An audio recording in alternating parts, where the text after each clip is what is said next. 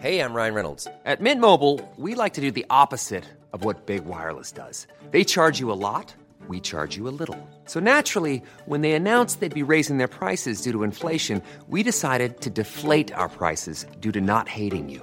That's right. We're cutting the price of Mint Unlimited from $30 a month to just $15 a month. Give it a try at mintmobile.com slash switch. $45 upfront for three months plus taxes and fees. Promo rate for new customers for limited time. Unlimited more than 40 gigabytes per month. Slows. Full terms at mintmobile.com. Tarde a tarde, lo que necesitas saber de forma ligera, con un tono accesible.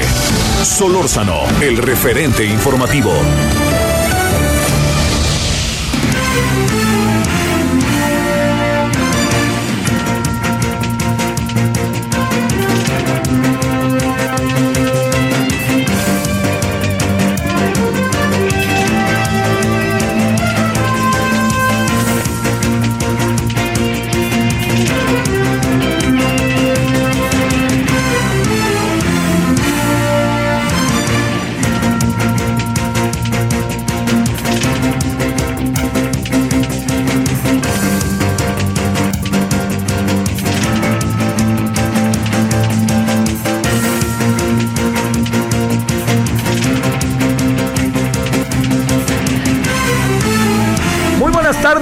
Gracias que nos acompaña 17 con 1 en la hora del centro, 98.5 de FM Heraldo Radio, como todos los días a través de esta, eh, de esta frecuencia y en todo el país, en la máxima cobertura que se puede tener, estamos por aquí, por allá y acullá. Bueno, gracias que nos acompaña, eh, que haya tenido buen provecho, que anden bien las cosas y sobre todo le diría...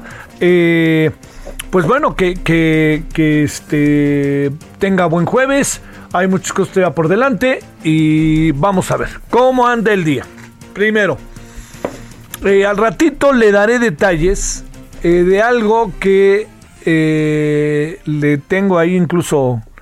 Pues no me gusta mucho la palabra de la exclusividad ni primicia, pero. Pero recuerda usted que el presidente dijo en la mañanera que habían sido castigados o no habían sido separados de su cargo los agentes del Instituto Nacional de Migración eh, cuando eh, atacaron, cuando defendieron, cuando como quiera verlo, a los migrantes, ¿no? Aquella escena que recorrió auténticamente el mundo. Pues resulta que un destacadísimo activista y defensor de derechos humanos de migrantes eh, resulta que mandó una solicitud para ver qué había pasado con estos agentes. ¿Y qué cree? No pasó nada. No adelanto más, pero no pasó nada. Y la respuesta está por escrito, ¿eh? Así que no, no me adelanto más, si usted no tiene inconveniente, para que escuchemos, ¿no? A, este, al ratito a Luis Villagrán, que tiene toda la información. Yo tengo el documento incluso en mi poder. Es, es este, pues, eh, es lamentable, ¿eh? Auténticamente se lo digo, es auténticamente lamentable lo que sucedió. Y lo digo en función de, eh, de algo que me parece de primerísimo orden, que es, lo dijo el presidente. Y parece ser que lo que dijo el presidente no es cierto. Pero bueno, vamos a ver más adelante. El tema de la frontera es un, es un asunto de seguridad nacional. Yo creo que hay que saberlo ver y hay que tenerlo en la cabeza. Así es, al rato más detalles, no me adelanto mucho. Pero le digo, no hemos podido no hemos podido quitar el tema, no lo hemos podido hacer a un lado el tema de lo que es la, la dinámica, la dinámica de país. No hay manera de hacerlo un tema, le hemos echado ganas, ¿eh? No hay manera. Lo que sí le puedo decir es que en este proceso de no hay manera, no hay manera de que se pueda hacer un lado el tema, pues es porque el tema sigue ahí y vamos a ver cómo lo vamos a enfrentar. Pues bueno, ya llevamos mucho tiempo tratando de enfrentarlo y no lo alcanzamos a resolver en términos de organización, porque el tema no va a acabar, ¿eh? El tema iba a estar, no va a dejar de estar. La clave es cómo lo abordamos. Ese es uno de los grandes asuntos. Bueno, otro tema que anda rondando y que no perdamos de vista por ningún motivo es el tema que tiene que ver con las circunstancias que en los últimos días se nos han aparecido, que no son nuevas, aunque pues no por ello dejan auténticas huellas brutales, ¿no? me refiero huracanes, ahí viene Olaf, abusados, eh, me refiero a temblores. ¿De dónde sale el dinero para que ese dinero pueda este, ayudar a la gente? En muchos casos el presidente dice, es que, y, tiene razón el presidente, ¿eh? no, les molesta en reconocerlo, al contrario, nos ayuda si lo reconocemos, porque al reconocerlo algo que puede pasar importantísimo, ¿sabe qué es? El hecho de que al ver que el presidente tiene razón y que tenemos elementos para saber lo que significa que está llevando efecto con, con, con efectividad este, sus diagnósticos, sus análisis, lo cual no compartimos muchas veces, como aquí lo hemos hecho saber. Pero mire, el presidente dice, ahí tenían empresas que compraban palos, picos, todo esto, ¿no? Y lo decía, lo, lo presentamos anoche allá en el en, Heraldo Televisión, aquí juntito en, en, el referente de la noche. Y sabe qué? Que tiene razón el presidente, pero la clave está en cómo vamos a resolver el problema. Le debemos de dar, ahí le pregunto como estrategia, a ver, a los damnificados en Hidalgo, ¿les damos dinero? ¿Dónde van a ir a comprar lo que necesitan? Ese es otro asunto, ¿eh? No, necesitan pilos, este, necesitan palas, picos, que no sé qué. ¿Dónde los van a comprar? ¿Qué? ¿En la tlapalería de la esquina? ¿O no convendrá mejor también pensar que hay una parte de dinero que se entrega y hay otra parte que se entrega en bienes materiales para poder eh, resolver el asunto? Pues eso es en lo que estamos. Y yo diría que este es un asunto en donde este tema está entre nosotros y le diría, Tula, eh, Tlahualilpan, eh, Acapulco, este, hasta cierto punto Acapulco Diamante, parece que no le fue tan mal. Ahí ya sabe, cuando usted, si va a Acapulco, cuando llega este cruce donde se va uno al Hotel Princess, del otro lado, un poquito antes, está la colonia Luis Donaldo Colosio, parece que no le fue tan mal a la colonia Luis Donaldo Colosio. Parece, ¿eh? no quisiera por ningún motivo adelantar nada que tuviera que ver con que a la mera hora sí pasara algo y yo estoy teniendo un diagnóstico falso. Pero bueno, todo eso tenemos que atenderlo. Son eh, focos rojos porque la información, como lo hemos venido diciendo, a ver, en el caso de eh, Tula, sigue inundado el hospital. Tuvimos 14 personas muertas. Bueno, le planteo algo como para darle vuelta. ¿Qué hacemos con Tula? Así de fácil. Bueno, vamos a partir, si le parece, de que Tula deja de estar en el centro de atención. ¿Qué va a pasar con la gente que está ahí cuando dejemos de, eh, cuando dejemos de, tener esta atención profundamente justificada de lo que está pasando? ¿Qué va a pasar con la gente ahí? Ese es un asunto, ¿eh? ¿Qué va a pasar con la gente en Acapulco cuando Acapulco deje de ser noticia? Porque ya estamos en otras cosas, ¿no? Así de fácil. Porque ya estamos metidos hoy en otra dinámica y porque, espérenme, ahora tenemos que ver, bueno, eso hay que verlo. ¿Por qué viene el grito? ¿No? Así de fácil. Por lo pronto, lo que sí le digo es que para la semana que entra, que esto es mucho, muy relevante, Acapulco pretende estar en un, lo más, eh, digamos, estar lo más recuperado posible. ¿Por qué? Se le viene a Acapulco uno de los puentes más atractivos que tiene en el año. 15, miércoles 16, jueves, viernes 17 de septiembre. Son tres días sensacionales. Mucha gente trabaja el 15 en la mañana, se toma el viernes, luego lo recupera, como usted quiera. Pero se estaba esperando una ocupación hotelera que pudiera alcanzar el 80-85%. Seguramente más, pero eso es lo que decían conservadoramente antes del sismo. ¿Qué va a pasar ahora? Todos los hoteles están en posibilidad de recibir a los turistas, que fundamentalmente son capitalinos. Bueno, tema para, para revisar. Entonces, hay que atacar el problema ahí de todas, todas. Y finalmente, que se en un ratito, nomás podamos, porque está muy difícil la, la, situación de poder hablar con él, ahorita le cuento de qué se trata, hablar con el director del Instituto Politécnico Nacional. Bueno, eh, si usted no lo sabía, no tiene por qué saberlo, yo tengo un nexo de muchos años en el Politécnico mi, de mis primeros trabajos en televisión fue en el año del 73, 72, 1973, 72, en el Canal 11. Y he trabajado incluso en un trabajo que se llamaba asesoría externa de la del director del Instituto Politécnico Nacional. Teníamos una oficina en la calle de Matanzas, a la vuelta de este maravilloso centro del Instituto Politécnico Nacional en Zacatenco. Y he regresado al canal dos o tres veces y lamentablemente circunstancias no han, no han podido, este, no, no nos han podido, no, no hemos podido derivar en una en una consistencia de un canal que uno aprecia y quiere tanto. Es el canal de la cultura de América Latina, de Iberoamérica incluso, y es un canal que bueno, no, no, no, no, no creo que yo tenga, me dan muchas ganas, pero no, no creo que tenga eh, por qué hablar del canal 11, este, porque bueno, pues yo así fue y lo que vivió uno fue muy importante y espero haber servido a la comunidad politécnica y a, la, a quien nos hace el favor de vernos. Pero ¿por qué le cuento todo esto? Porque la tentación de que el Instituto Politécnico Nacional se convierta en un instituto autónomo está de nuevo entre diputados de Morena. Yo le voy a decir, esto es profundísima, profundísimamente delicado. ¿Por qué razón?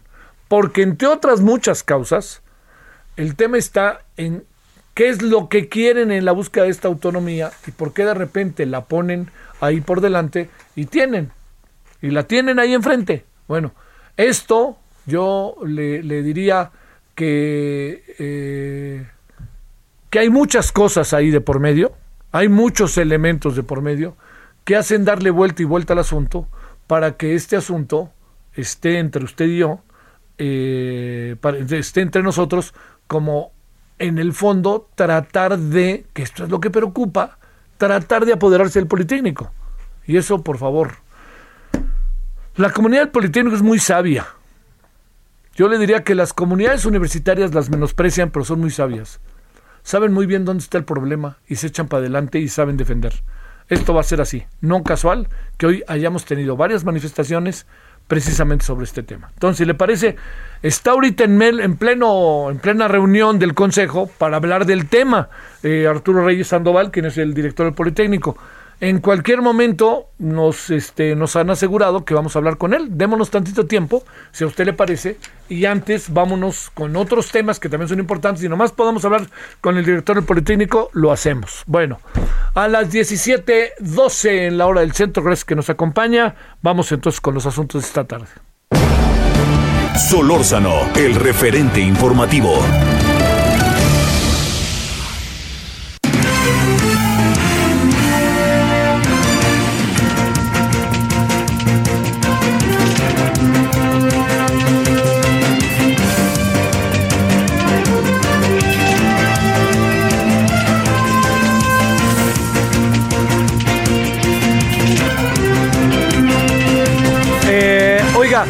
También, también está el, diálogo de alto nivel, asunto importantísimo. Allá en Estados Unidos tenemos enviado, está por allá José Carreño y hemos seguido a detalle la conferencia de prensa que desde las 4 de la tarde ha estado. Eh, se asegura que hay encuentro ya eh, López Obrador Biden, que eso es muy importante. Se asegura también que México le insiste a Estados Unidos que se abra la frontera y tiene que ver sobre todo en la bilateralidad con una Kamala Harris, todo indica que profundamente receptiva a las propuestas de México, pero sin olvidar lo que ellos quieren hacer, ¿no? Bueno, 17:13 en la hora del centro. Jessica Muguel, exactamente dónde estás el día de hoy, desde las 7 de la mañana, ¿cómo te ha ido? Javier, muy buenas tardes. En este momento nosotros nos encontramos en la colonia centro, en Hidalgo, pero como bien lo mencionas, hemos estado haciendo una, un recorrido por distintos puntos de Hidalgo para ver cómo está la situación a tres días de pues la devastadora inundación que pues literalmente se tragó a Hidalgo. Déjame comentarte que desde los primeros momentos de, de, este jueves estuvimos platicando con algunos comerciantes eh, que estaban afuera de la plaza aquí de la colonia centro. Ellos nos comentaban que habían perdido toda su mercancía y todos los equipos para poder laborar eh, todos los días. Prácticamente se quedaron sin trabajo, Javier. Platicábamos con una de ellas, que es Denise Zúñiga. Ella tenía un consultorio dental y pues prácticamente quedó sobre aguas negras. En solo 20 minutos ella nos, nos platicaba que se fue a dormir entre las once y media la medianoche y después de media hora recibió una llamada de su madre donde le decía que pues ya había perdido su consultorio porque estaba debajo del agua. Vamos a ver un poco lo que nos, vamos a escuchar un poco cómo lo comentó. En ese momento mi mamá decía que si íbamos ¿no? a sacar, a recuperar algo, porque es un consultorio dental y la inversión son grandes cantidades, ¿no? No nos dio tiempo y era lo que ahora pensamos. Si hubiéramos ido, a lo mejor sí llegábamos, pero nos hubiéramos quedado atrapados en el agua y a lo mejor la historia hoy sería diferente. Javier, aquí la, la, zona de devastación se extiende kilómetro tras, tras kilómetros. Eh, las consecuencias de estas lluvias torrenciales, como te comentaba, pues están viendo eh, con mayor intensidad con el paso de todos los días. Denise nos platicaba que a ella le hubiera gustado que realizaran con anterioridad, así como ayer les comentaron que los iban a desalojar por el riesgo del desbordamiento del río Salado, pues también le hubiera gustado que el lunes por la noche hicieran eso para que pudiera tomar sus precauciones. De esta manera lo dijo. Nos hubiera gustado que el día lunes evacuaran, así como ayer evacuaron y que dijeron que corríamos riesgo, lo hubieran hecho el día lunes. Tal vez no hubiéramos tenido tantas pérdidas, pero ya el daño ya está hecho y yo solamente espero que el gobierno municipal, estatal y federal nos ayude. Javier, después de, estar las primeras horas de la mañana en esta en la colonia centro, nos movimos hacia la colonia 16 de enero. Alrededor del mediodía, personal de protección civil y también de las autoridades del gobierno municipal estaban haciendo un recorrido para hacer un diagnóstico de cómo estaba la infraestructura en la zona. Allí en, en, esos, en ese lugar, Javier, el agua llegaba todavía al metro y medio de altura no eh, tuvimos la oportunidad de ver a casi ninguna persona que eh, habita en esa zona. Nos comentaban que algunos ya habían desalojado. Lo que sí es que el diagnóstico, además de ver cómo habían quedado las casas eh, y los negocios después de la inundación, también era para hacerlo eh, para ver si había alguna afectación después del sismo, porque hay que recordar que fue el 7 de septiembre y aquí también se sintió en Hidalgo y pues bueno, derivado de la inundación no habían podido este, brindarle la atención a, algunas fuentes y algunas casas y entonces estaba haciendo ese diagnóstico. No dieron ningún eh, informe preliminar, sin embargo dijeron que en las próximas horas se estaría dando a conocer. Después, en la tarde ya nos movimos a la zona de de Sontepec. Allí está eh, algunas casas que están a la orilla del río eh, Salado. En esta zona nos encontramos, Javier, con que el, río estaba completamente desbordado. Estaba el puente de la Cruz, así lo conocen comúnmente los habitantes de esta comunidad, y el nivel de altura rebasaba entre un 200 y 300% el nivel eh, normal que normalmente tiene este río. Platicábamos con algunos de los locatarios y también de las personas que que viven en esta comunidad, en Tezontepec, y lo que nos comentaban es que ya se están preparando porque el clima no está ayudando mucho, Javier, eh, parece que al rato podría llover de nueva cuenta, este y por ello mismo se están preparando con algunas barreras de contención, están colocando costales con arena, plásticos en las ventanas y en las puertas para evitar que eh, en la medida de lo posible esto pueda ayudar a que el agua no entre a sus hogares y están colocando también algunos víveres y muebles que pueden en las azoteas de sus casas. Nosotros estuvimos ahí eh, en un lapso de dos, tres horas y también tuvimos oportunidad de platicar con personal de protección civil. Lo que nos comentaba él es que, pues bueno, sí, hay graves afectaciones por, eh, en esta zona por el río Salado y alrededor de siete, hasta el momento de siete familias que están en albergues pero también eh, nos comentaban que van a eh, pues seguir revisando que el agua no incremente su nivel, aunque dicen que ya lo esperaban y que la recomendación, textualmente lo dijo, es que sigan muy en alerta por lo acontecido, porque es más que obvio que las condiciones del día de hoy no les están favoreciendo y pues van a seguir trabajando en la medida de lo posible en contener. Hasta ahorita ya están las labores de limpieza aquí en la en la colonia eh, Centro Javier. Ya hemos visto presencia de nueva cuenta del, Ejército Mexicano, de la Guardia Nacional, de Protección Civil, de la Policía eh, Municipal, Estatal y también en su momento de la Ciudad de México. Todos estaban haciendo eh, labores de limpieza. También hemos visto a los locatarios que están sacando lo poco que queda o lo que no quedó, están limpiando los, los negocios y hay calles eh, enteras, Javier, donde se ve todavía una gran cantidad de basura, de lodo, de gente tratando de limpiar lo poco que queda de su patrimonio. A ver, una pregunta para cerrar, si no te importa, Jessica. Esta idea de que habían sido, ah, se, había avisado que eh, hemos entrado en un toma y daca. El gobierno del Estado como que no dice nada. El IMSS dice que no sabía. Habían avisado de, eh, particularmente en el tema del hospital, algo que pudiera, digamos, de alguna otra manera, pues este, eh, actuar con más prontitud o no. No, las personas con las que hemos platicado, Javier, todas dicen que en el momento de lunes, en la noche, no se les avisó que eh, el, el, nivel del agua del río Tula y del río Salado estaba incrementando, tampoco se, se avisó nada de la situación de las presas, contrario a lo que sucedió el día de ayer, que vimos que el gobernador de, de Hidalgo, Marfayat, incluso avisó que eh, eh, ah, podría haber un desbordamiento durante la noche, cosa que no sucedió y que les alegra mucho y a todos nos alegra muchísimo que no haya sucedido, pero todas las personas con las que hemos platicado hasta este momento coinciden en que no se les avisó, no se les avisó de algo que consideran ellos que se podía prevenir. Eh, sin embargo, pues bueno, las afectaciones están ahí y ellos están sacando lo que pueden con lo que tienen para rescatar lo poco que queda de su patrimonio. Te mando un saludo, Jessica. Seguramente nos hablaremos en la noche. Gracias. Ahí estaremos pendientes, Javier. Te mando un saludote. Gracias, Jessica. ¿eh? Bueno, Paris Salazar, cuéntanos, ¿dónde andas? Buenas tardes, Javier, amigas, amigos de Edad de México. Y es que esta mañana en Washington, el canciller Marcelo Ebrard entregó al secretario de Estado, Anthony Blinken, la carta que escribió y le envió el presidente Andrés Manuel López Obrador a su homólogo estadounidense, John Biden. López Obrador plantea a John Biden la necesidad de un nuevo tratamiento al fenómeno de la migración, la atención de las causas que generan estas migraciones hacia los Estados Unidos, principalmente de los países de Guatemala, Honduras y El Salvador. Y es que en la carta López Obrador también pide invertir en esos países, así como México ha financiado los programas sociales Sembrando Vida y Jóvenes Construyendo el Futuro en esos tres países. También en la carta se plantea un programa de visas temporales para trabajadores de Centroamérica.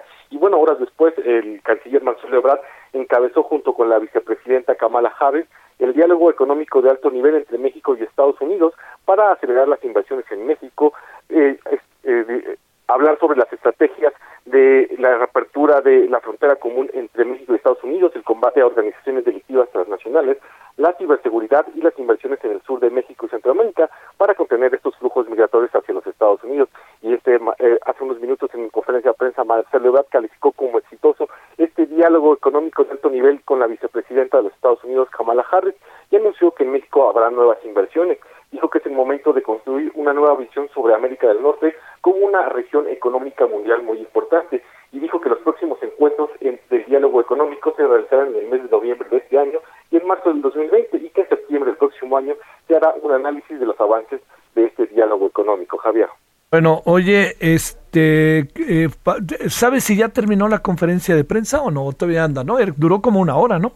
Sí, ya terminó esta conferencia de prensa hace alrededor de una hora que también en la que estuvo el, el embajador de México en Estados Unidos, Esteban Moctezuma, quien eh, respaldó esto esta afirmación del secretario de Relaciones Exteriores, Marcelo Ebrard, de que ya se, se piensa en una región de América del Norte, entre Estados Unidos, México y Canadá, como una región que pueda competir a otras eh, regiones del mundo de materia económica, Javier.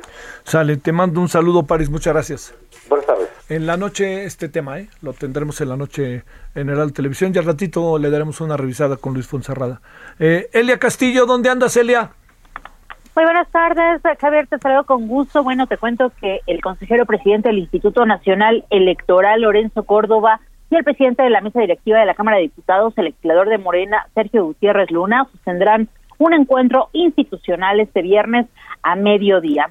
De acuerdo a fuentes del área de comunicación social del Instituto Nacional Electoral, pues confirmaron justamente al Heraldo de México ese encuentro que señalan es meramente institucional luego de que Gutiérrez Luna fue electo el, eh, pasado primero de septiembre como presidente de la Cámara de Diputados para el primer periodo de sesiones de esta 65 legislatura. Sin embargo, eh, Javier, pues causa eh, este, curiosidad esta reunión luego de que hace tres días después de que, o más bien hace tres, hace tres días el coordinador de Morena en San Lázaro, Ignacio Mier, pues llamó al consejero presidente a renunciar al cargo luego de que el funcionario electoral cuestionó la propuesta de la bancada mayoritaria de Morena de que la Cámara de Diputados evalúe este a este órgano electoral y por supuesto que también a los consejeros. Entonces el día de mañana sostendrán a mediodía esta reunión aquí en el Palacio Legislativo de San Lázaro y se espera que posteriormente ofrezcan una conferencia de prensa a medios de comunicación. Te mando un saludo, Elia. Buenas tardes.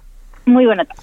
Bueno, le cuento que el Tribunal Electoral eh, determinó que eh, varias instancias de gobierno de Palacio Nacional tienen responsabilidad sobre diferentes asuntos. Ahí le voy. Bueno, primero, la, la, Sala Regional Especializada del Tribunal Electoral del Poder Judicial de la Federación determina que el presidente Andrés Manuel López Obrador y la encargada de dirigir quiénes quieren las mentiras, Ana Elizabeth García Vilches, realizaron adquisición indebida de tiempos en radio y televisión. Ello se determinó tras analizar lo que han hecho. Al igual el director ese propie y al igual el vocero están en la misma mira. Bueno, les hacen lo que el viento a Juárez, ¿no? Para hablar en términos seccionales. Les dicen que no lo vuelvan a hacer y lo van a volver a hacer. Bueno, pausa. El referente informativo regresa luego de una pausa. Estamos de regreso con el referente informativo. En el Aeropuerto Internacional Benito Juárez, Ciudad de México, nunca suspendimos operaciones. Trasladamos pasajeros, medicamentos, artículos sanitarios, ayuda humanitaria, vacunas, mercancías. Por eso, contribuimos a la economía y a la salud en el país. Aeropuerto Internacional Benito Juárez, Ciudad de México. Secretaría de Comunicaciones y Transportes. Gobierno de México.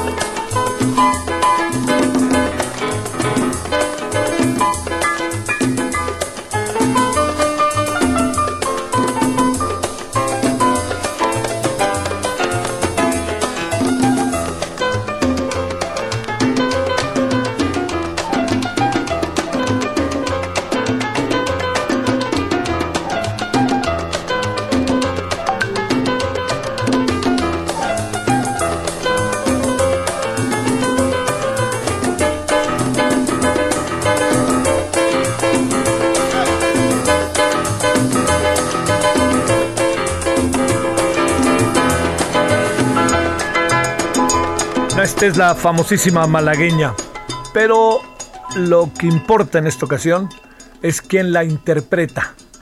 El maestrísimo Tino Contreras. ¿Cuántas veces platicamos, hablando del 11, cuántas veces platicamos con él en el Canal 11? Tino Contreras, maestro legendario de jazz, murió hoy, vivió, ¿eh? E hizo cosas maravillosas en la música. Oiga nomás.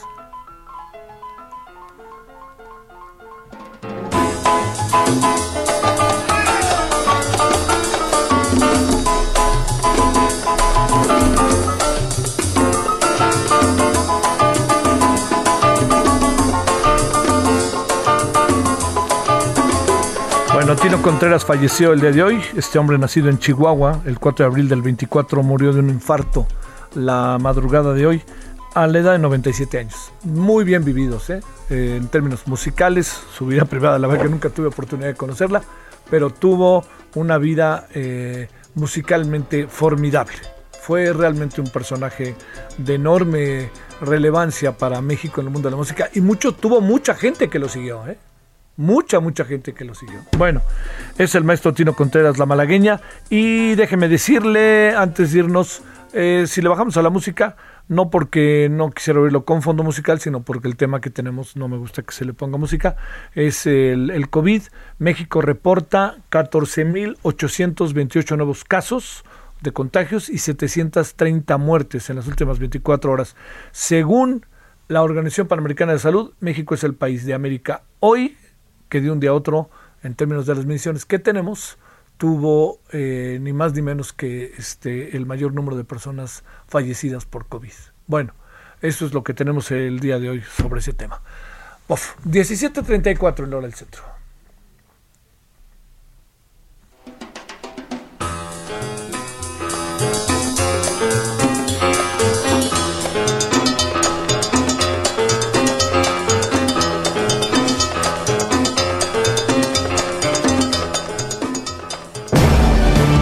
Solórzano, el referente informativo.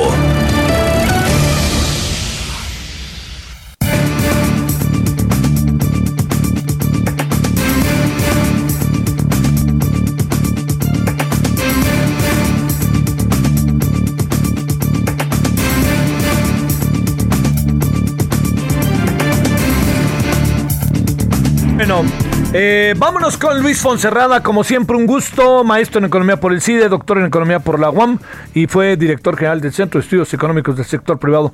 Querido Luis, ¿cómo has estado? Javier, muy bien, me da mucho gusto saludarte. Oye, allá no les tocó temblor, ¿verdad? Eh, no, acá ah. no, efectivamente. No, ¿verdad? Qué bueno. Acá, acá, solo el calor y la lluvia. Y la lluvia, ¿no? Que ha estado intensísima. Oye, a ver, Dos temas, dos opiniones que te pedimos. Eh, primero, Luis, la información que hasta ahora tengas de lo que hayas podido revisar del el presupuesto de eh, ingresos, egresos, algo que nos quieras comentar sobre eso. Sí, cómo no. Mira, eh, es un presupuesto con algunos... cada vez que se hace el presupuesto para el gobierno, y la ley de ingresos parte de una serie de proyecciones sobre lo que va a crecer el producto, sobre lo que va a ser la inflación, sobre el tipo de cambio, sobre el precio del petróleo, sobre la producción del petróleo y, en fin, estas, digamos, serían las variables más importantes. A partir de eso, crea eh, su proyección del ingreso y hace su, su previsión del gasto. Es un presupuesto con, con estos supuestos, estas variables que son las que marcan el presupuesto, eh, yo te diría muy optimistas. Eh, por ejemplo, están proyectando un crecimiento para el 22 de 4%, 4.1%. La verdad es que cuando vemos cómo está la inversión pública, está cayendo sistemáticamente, y la inversión privada que no se recupera. Entonces la pregunta que surge es, ¿por qué va a crecer tanto? ¿Cuál es el motor del crecimiento? Y eh, aún las exportaciones no te pueden explicar tanto, porque después de la tasa de, del 21, eh, que vamos a crecer alrededor de 6.1, pero que tiene que ver con un fuerte rebote, la verdad me parece muy difícil eh, llegar al 2,5, ni siquiera al 3. Entonces, ese 4-1, ya para empezar, crea una distorsión muy fuerte en todo lo demás. Es excesivamente optimista. Luego, con respecto a la inflación, también es optimista.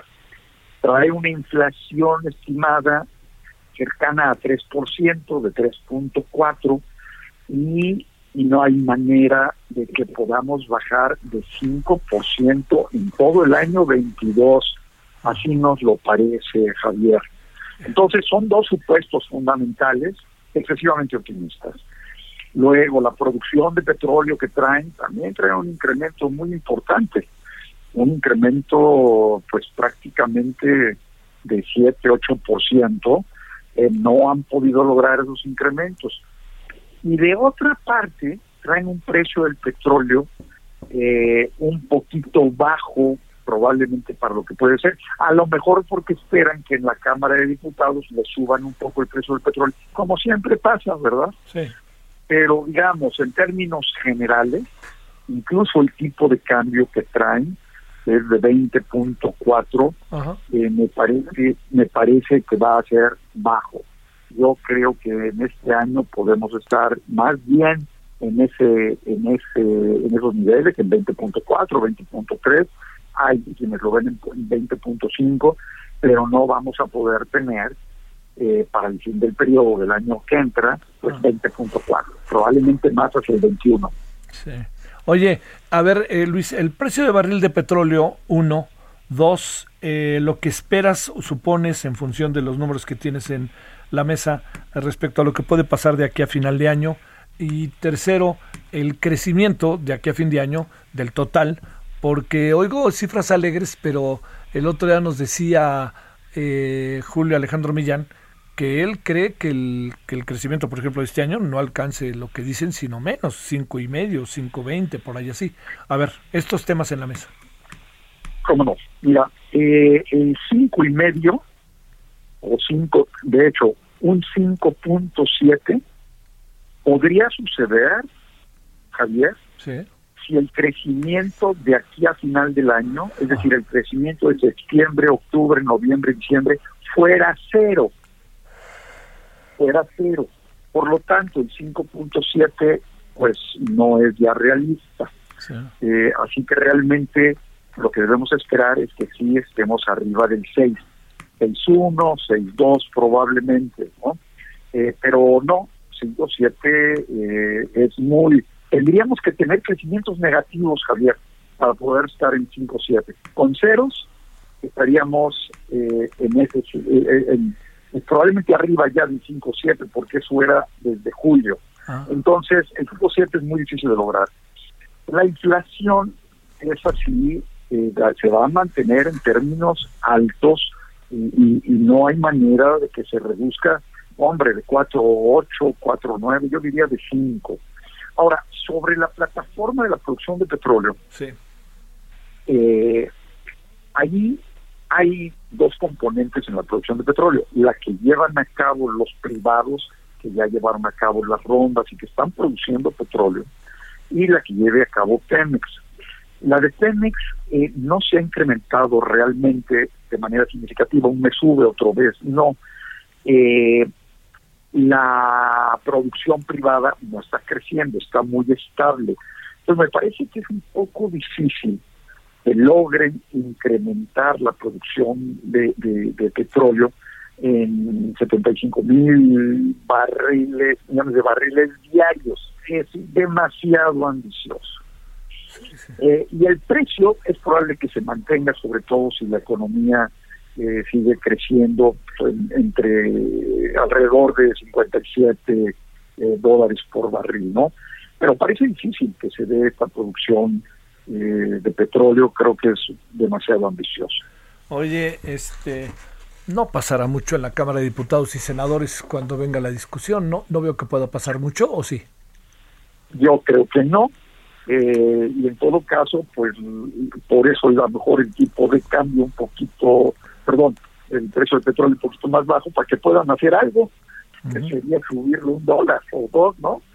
este, y por ahí acomodar un poquito en las cosas que, que, querrán algunos programas nuevos. Pero efectivamente, Javier, tiene razón, no, no va a haber mucho cambio. A ver, para cerrar, mucho dinero a Tren Maya y como que frenamos un poco el impulso en el Felipe Ángeles y en Dos Bocas.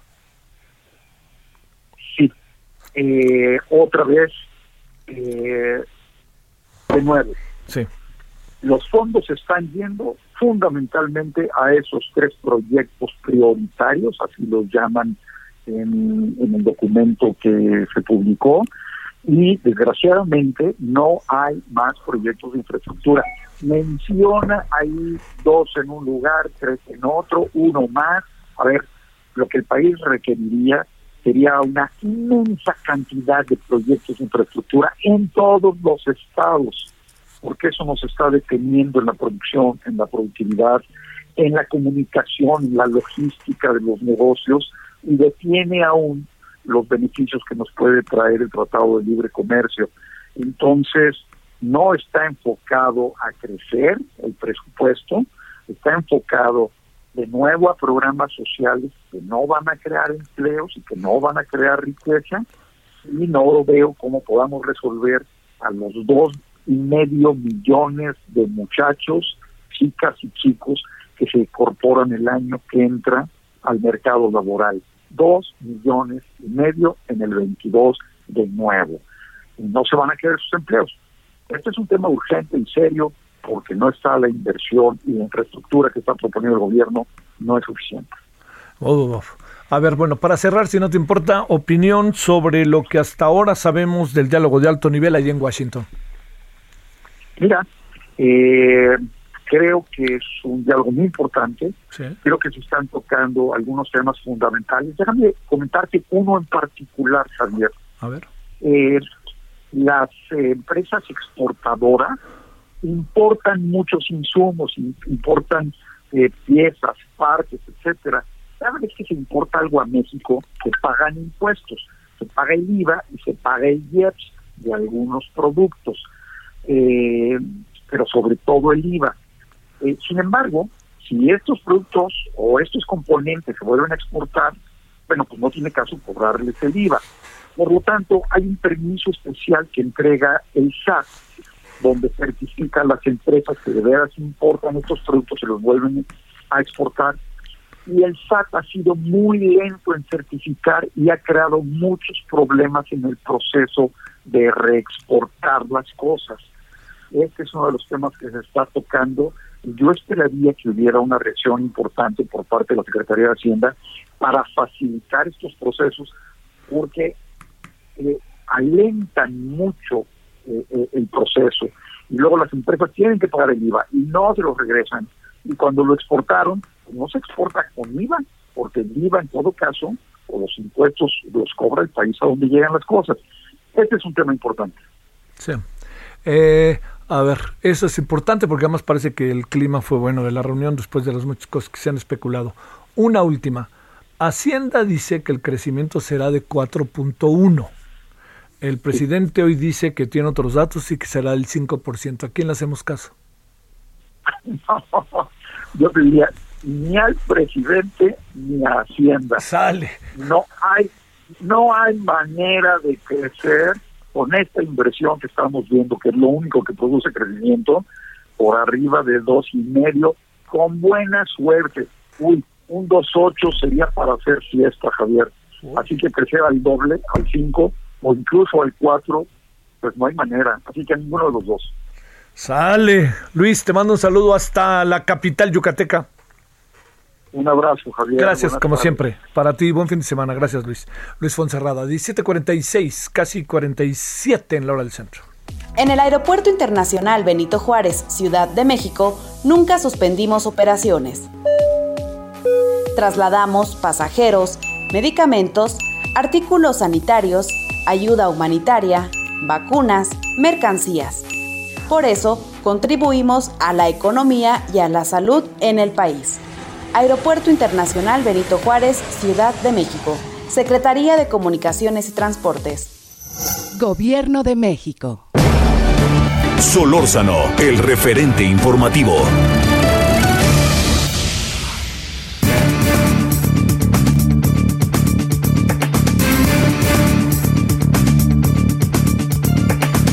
17:47 en la hora del centro. Luis Villagrán, activista y defensor de derechos humanos de migrantes allá en Tapachula. Querido Luis, ¿cómo has estado? Muy buenas tardes ahora. Javier Solórzano, ¿cómo estás? Buenas tardes a ti y a todo el auditorio. Oye, con enorme atención, como puedes imaginar, revisé a detalle el memorándum que nos enviaste que responde a una petición expresa que el señor Luis Villagrán hizo que cambia cambia hasta lo que dice el presidente, ¿no, Luis? A ver, ¿por qué no contamos la historia? Bueno, mira, eh, en su momento yo este, eh, fui ante el Ministerio Público Federal, a la Fiscalía General de la República, a señalar actos delictivos, ya no son administrativos, actos delictivos de agentes del Instituto Nacional de Migración. Y te puedo decir que hasta el día de ayer ellos estaban en funciones cuando el presidente de la República dijo que habían cesado. Yo le creo al presidente, le doy el beneficio de la duda de creer que estas personas fueron cesados. Hoy me informan que al menos el director de la estación migratoria, Jorge Alejandro Palau Hernández, dejó de serlo. Hasta hoy, hasta hoy. En cuanto al otro señor, el que no tiene pelo, el calvo, que pateó eh, ya tirado en el piso, él todavía está en funciones, este Javier. Oye, pero ¿por qué nos dice eso el presidente? Si, digamos, no entiendo cómo alguien no le dijo, oiga, señor, no se ha tomado la decisión más allá de su voluntad. Pues eso es lo que no entendemos, no, no, no entiendo lo que se está mandando. Claramente es un mensaje de impunidad terrible porque las cosas no mejoran para nada aquí en la frontera sur en el tema migratorio.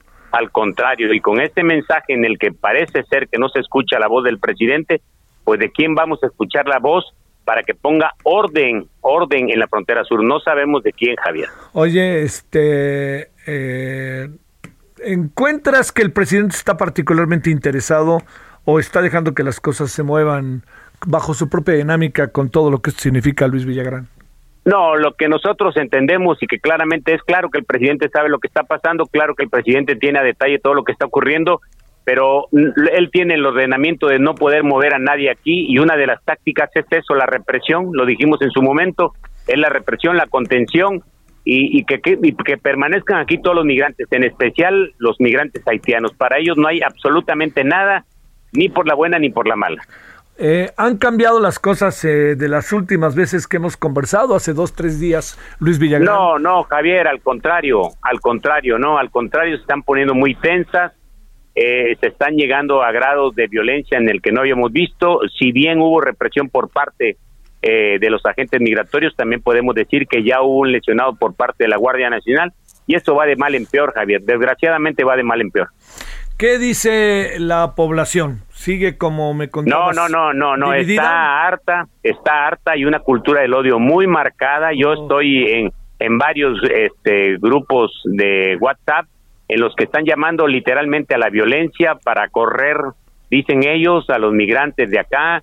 La ciudad está desbordada, el centro de, la ciudad de Tapachula hay un número impresionante de migrantes de Haití y esto causa mucho malestar, a veces con razón, a veces sin razón, pero aquí quien, quien tiene oídos sordos por completos es el comisionado del Instituto Nacional de Migración, a don Francisco Garduño, a quien le pido por este medio que se siente a dialogar con la sociedad civil, porque es un caos la frontera sur y en especial Tapachula, Javier.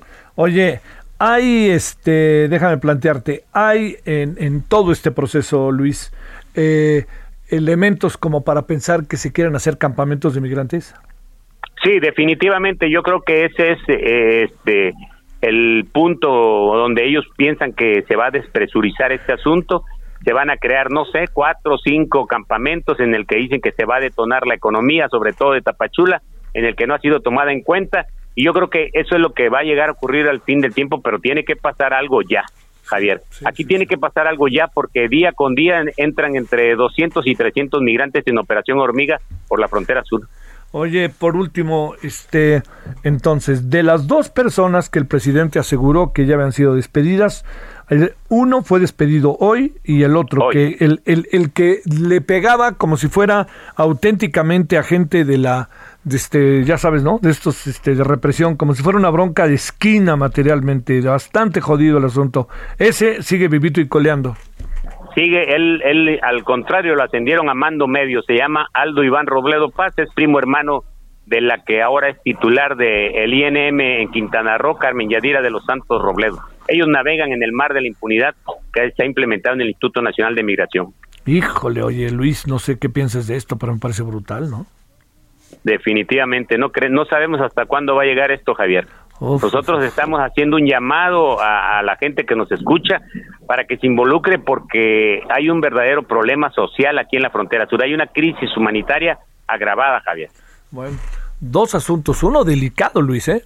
Al presidente le están informando mal, que este es un asunto muy delicado. Y pues yo, pienso, yo pienso que le están informando mal, yo pienso que él no sabe a detalle lo que está ocurriendo y por eso utilizamos este medio, Javier. Bueno, pues este Luis, hoy en la noche haremos todavía más, más este, daremos más información al respecto, porque si todo tiene, estaremos ahí retomando lo que nos has dicho, esta famosa pues de la Secretaría de Función Pública. Además firmada el 30 de agosto, ¿no? La, el documento de la Secretaría sí, de Función el, el documento es apenas del 30 de agosto. Así es. ¿Cuándo fueron los hechos violentos? El 28, el día 28. Y luego, luego el día 28. ¿Y qué nos dijeron? inmediatamente, eh, independientemente de cualquiera que sea la situación, Javier, yo te tengo que decir que dentro de la estación migratoria hay cámaras donde se puede ver eh, literalmente elaborando hasta hoy al director de la estación migratoria y a Aldo Iván Robledo Paz, que fue el, el policía de migración más agresivo, el que pateó en la cara al migrante tirado. Hasta hoy seguían trabajando. El director de la estación migratoria hoy fue llevado a la Ciudad de México y lo dicen claramente para protegerlo, más no para cesarlo. No, no, no. Bueno, eso te confirma la estrategia, ¿eh? pero bueno. Luis, muchas gracias y buenas tardes. Estamos a la orden, Javier. Dios les bendiga a todos. Por favor, a ti, gracias. Bueno. Wow, wow, wow. ¿Quién le dijo al presidente que ya los habían dado de baja? ¿Quién? Pues ya se vio, aquí yo tengo el, el, oficio, lo tengo en mi poder aquí, lo que dice, firmado por un señor de nombre Sergio Villarreal Pinzón, titular del área de quejas, denuncias e, e investigaciones del órgano interno de control en el Instituto Nacional de Migración. Bueno, en la noche le seguimos. Bernardo Barranco va a estar en la noche para hablar de depredadores sagrados y vamos a hablar con vamos a hablar de reunión de primer nivel y con el director del Instituto Politécnico Nacional. Sale. Nos vemos en la noche. Adiós.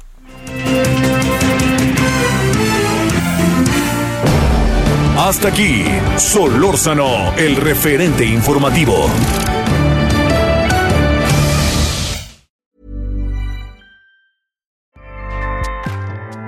ACAST powers the world's best podcasts. Here's a show that we recommend. The Real Housewives is a guilty pleasure for most, but if you're looking to not feel guilty about that pleasure, tune in to Everything Iconic with me, Danny Pellegrino, where I break down all the messy moments and behind the scenes antics of Bravo's popular franchise. And on Everything Iconic, I also interview celebrity guests like Kelly Ripa, Kiki Palmer, Drew Barrymore, Cameron Diaz, and more about their guilty pleasures, their past work, and so much more. So if you're pop culture obsessed and find yourself watching way too much reality TV like me, tune in to Everything Iconic with Danny Pellegrino wherever you listen to podcasts. ACAST helps creators launch, grow, and monetize their podcasts everywhere. ACAST.com.